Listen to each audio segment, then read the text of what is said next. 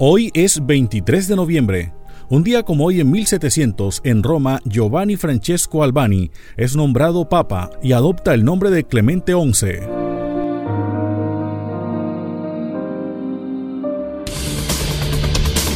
Un día como hoy en 1912, en Santiago de Cali, Colombia, se fundó el equipo profesional Deportivo Cali, conocido en ese entonces como Cali Fútbol Club.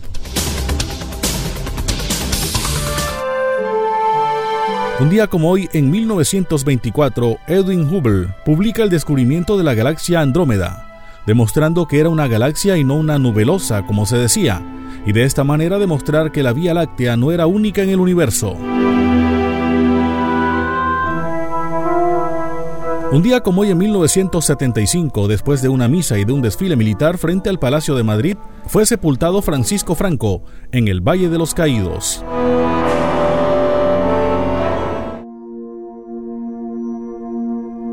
Un día como hoy en 1963, tras el asesinato de John F. Kennedy, Lyndon B. Johnson se constituye en el presidente de los Estados Unidos.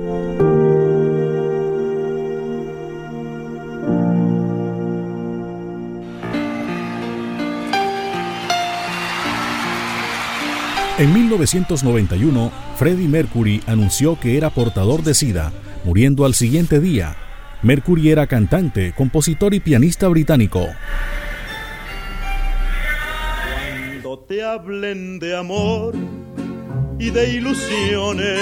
Un día como hoy de 1973 murió José Alfredo Jiménez Sandoval, cantante, compositor mexicano. Si te acuerdas de mí. Hoy es el Día Internacional de la Palabra, creado para fomentar el diálogo. Pasaron las efemérides con el apoyo documental de Antonio Cervantes Mesa. Les habló Elvis Payares Matute.